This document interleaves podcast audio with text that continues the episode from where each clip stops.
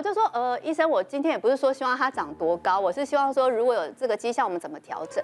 他说来啦，你要几公分？好，就好在叫我可以讲话，是，你希望是，你希望他再长几公分？我就说，我就跟你讲，我没有希望他长，可是他对自己是有要求的，那我应该怎么帮助他？他说两种选择，一个就是打抑制荷尔蒙的针。就开始在推荐这个针，另外一种就是生长激素让它快速生长的针，那最好就是双针一起打。我想说，我女儿又不是就是一个动物，感觉好像拿来实验的，我就说这个针里面是什么，我也不知道。我觉得打针小事，但是副作用呢，对不对？妈妈就会担心这个，然后她就说。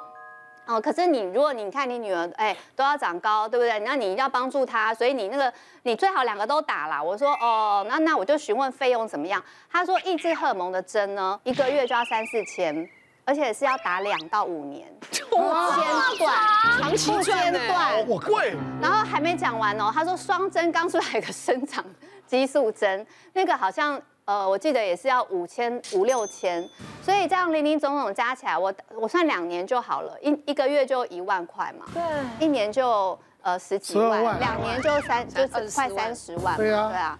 然后我就说，呃，医生钱不是问题，是我担心会不会有什么副作用。他说目前研究是还好啦，他说你如果要就是趁早打，趁越早打越好，这种有保证可以真的就是长高突破你刚刚讲的一五六吗？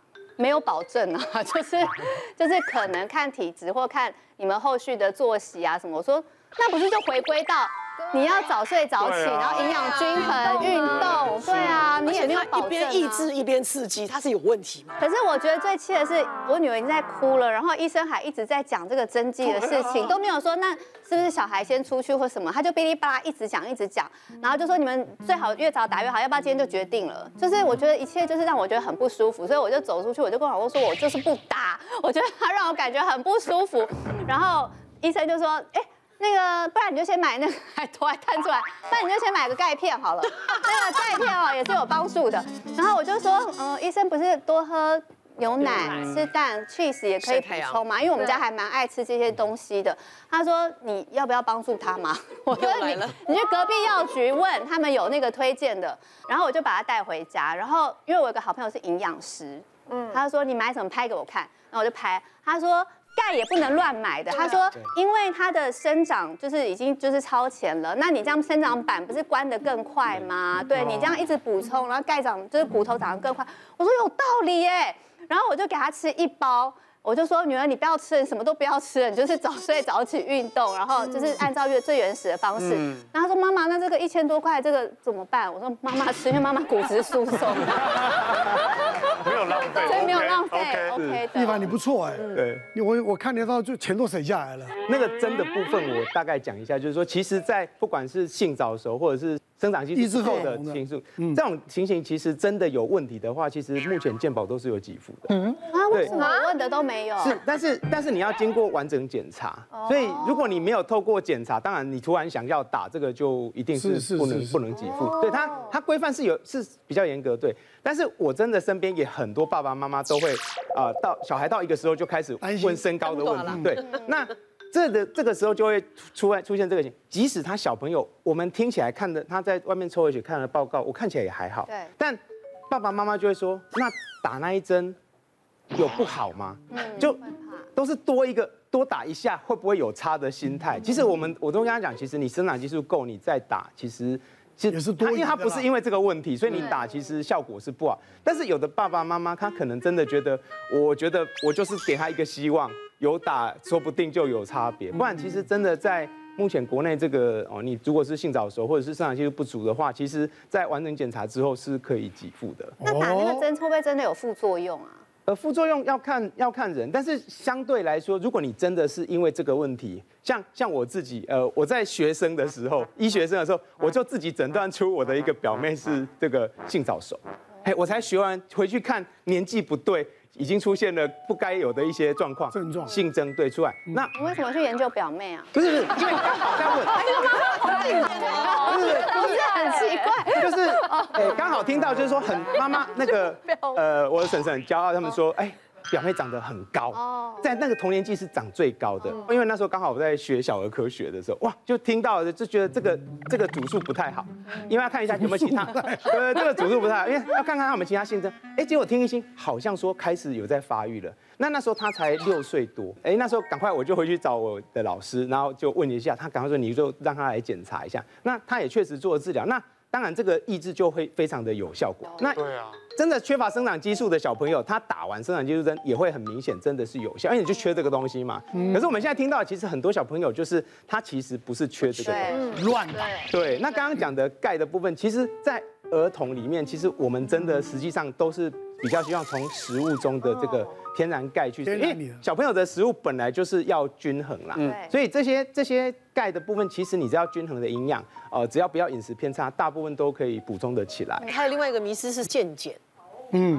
因为我们都会担心自己的身体哪里出状况，然后你健检的时候，他们就会有分什么什么什么年龄什么年龄，A 餐 B 餐 C 餐，你这都讲的太简单了，它是有什么呃青春阳光组，什么 熟龄熟龄上班族，然后贵妇保养组，哎呦，不同的组听哦，价钱不一样啊，对啊，然后然后我去健检的时候，就是因为不不是不是附属医院，它专门是健检中心的，那真的不是说每一家，但是他。真的就会跟你说，他说，呃呃，这个当然很好啦。哈，你你现在做这个熟龄是没有问题啊，但是我觉得你可以做到贵妇级。我说有什么差别？哦，有有有，像你心脏的话，它就会多增加什么什么啊，这个是部分是自费的。哦，那现在呢，因为呃也很流行肺腺炎，我想说有到流行，流行，它只是难发现而已。他说你还可以多做一个肺腺的检查，那你心脏还可以做，全部加起来就要全部要自费。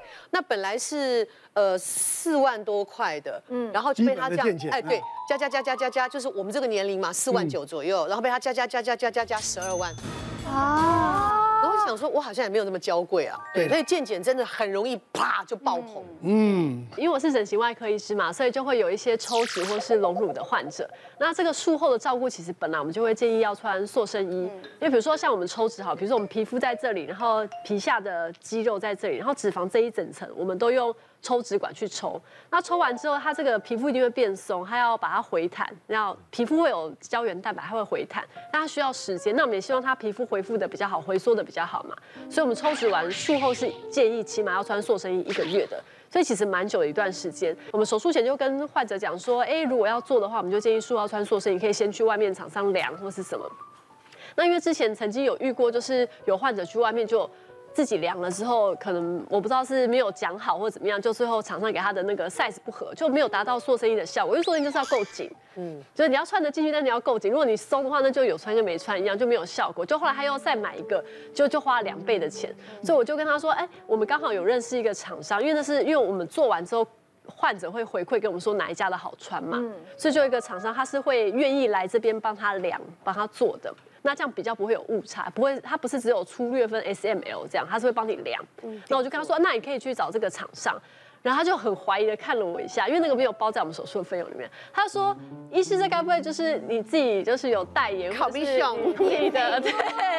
我说，嗯，没有，真的没有。我是说，没关系，你可以去比较，没关系，你去外面可以去多逛几家做生意。这只是患者回馈我们说这是比较好的厂牌。我说，如果你要去试，或是你觉得。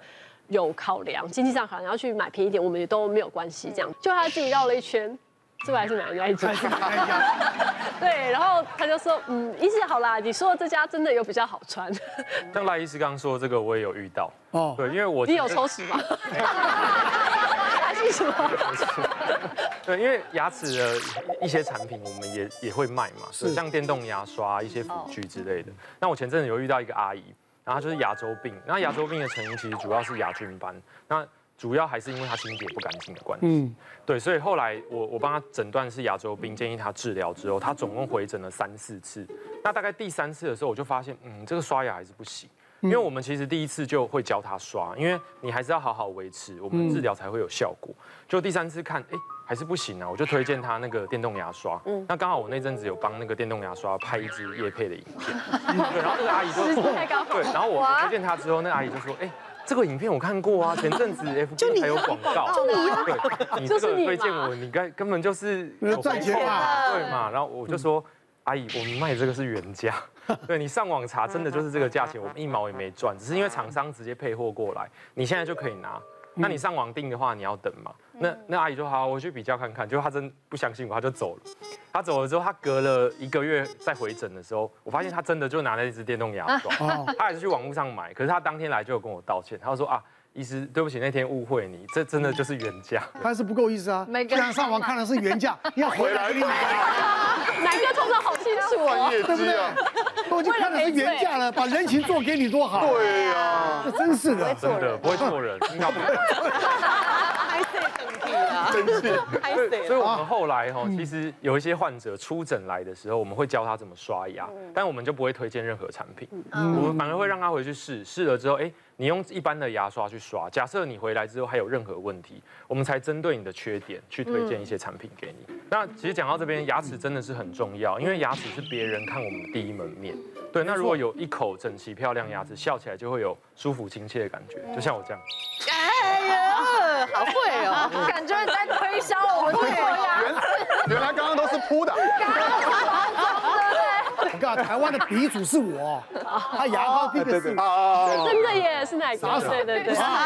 对，奶哥也是因为牙齿整齐漂亮，这样非常佳。是是是是，门面很重要。我们根据那个世界卫生组织的统计啊，全球每十个人就有七个人有牙齿排列不整齐的问题。哦，好高。所以现在越来越多人会选择戴牙套去做牙齿的矫正。对对对。但是不管我们戴牙套矫正的过程，或者是矫正后要戴的维持，其实我们最担心，然后患者也最困扰的问题，反而是。那个维持器跟口腔护具要怎么去清洁？嗯，对，很多牙医师不会特别去强调这一点，但是其实这个部分非常非常重要，因为那个东西是每天要戴在嘴巴里。嗯，对对，那而且长期的。对，如果你清洁不干净，其实它就等于就是细菌的培养皿。嗯，对，那这个东西带回去，你很容易口腔会产生异味，嗯，然后甚至会染色。比较严重一点的，我们还有遇过案例是造成牙菌斑增生，然后念珠菌增生，产生所谓的蛀牙或牙周病，更多口腔的问题发生。然后也会增加我们感染的风险。那我们平常看到大部分的患者怎么去清洁这个东西？其实最多人使用就是用清水直接洗一洗。嗯嗯。对，那还有些人会拿牙刷去刷。嗯。那再用心一点的会拿牙刷沾一点点牙膏去做刷洗的动作。但其实清水根本洗不掉脏污。是。而且你用牙刷去刷的话，这个表面会产生刮痕，反而更容易藏污纳垢。对。然后有些人会直接回到家就把它泡在一般的漱口水里面。嗯。但其实这样效果也是不够的。对，那我们比较正确的推荐的方式，其实我们会建议要找专门为口腔护具设计的清洁剂。哦。对，那这个是有经过科学实证的。是是是。对，那透过里面的成分、化学作用的方式，它可以更温和有效的清洁我们的口腔护具，达到百分之九十九点九的杀菌率。哦。对，而且不会伤害这个材质。嗯。对，那去去除掉这些食物残渣之后，也可以减少细菌的滋生和牙菌斑的堆积。那这些牙渍牙垢一旦没有了，其实我们口腔的这个维持器带回去之后呢，自然也不会产生异味，然后也可以减少牙龈的不适感。对，所以我们可以每天戴的舒服又安心。对，所以其实要拥有一口好看的牙齿，其实并不困难，不难啊。所以呢，今天我们大家教了很多大家看病省钱啊，货货比三家不吃亏的啊，这么样的一一种方式，希望大家都不要花冤枉钱，走这个冤枉路。好，谢谢大家，好，谢谢。恭喜！魔法嘛！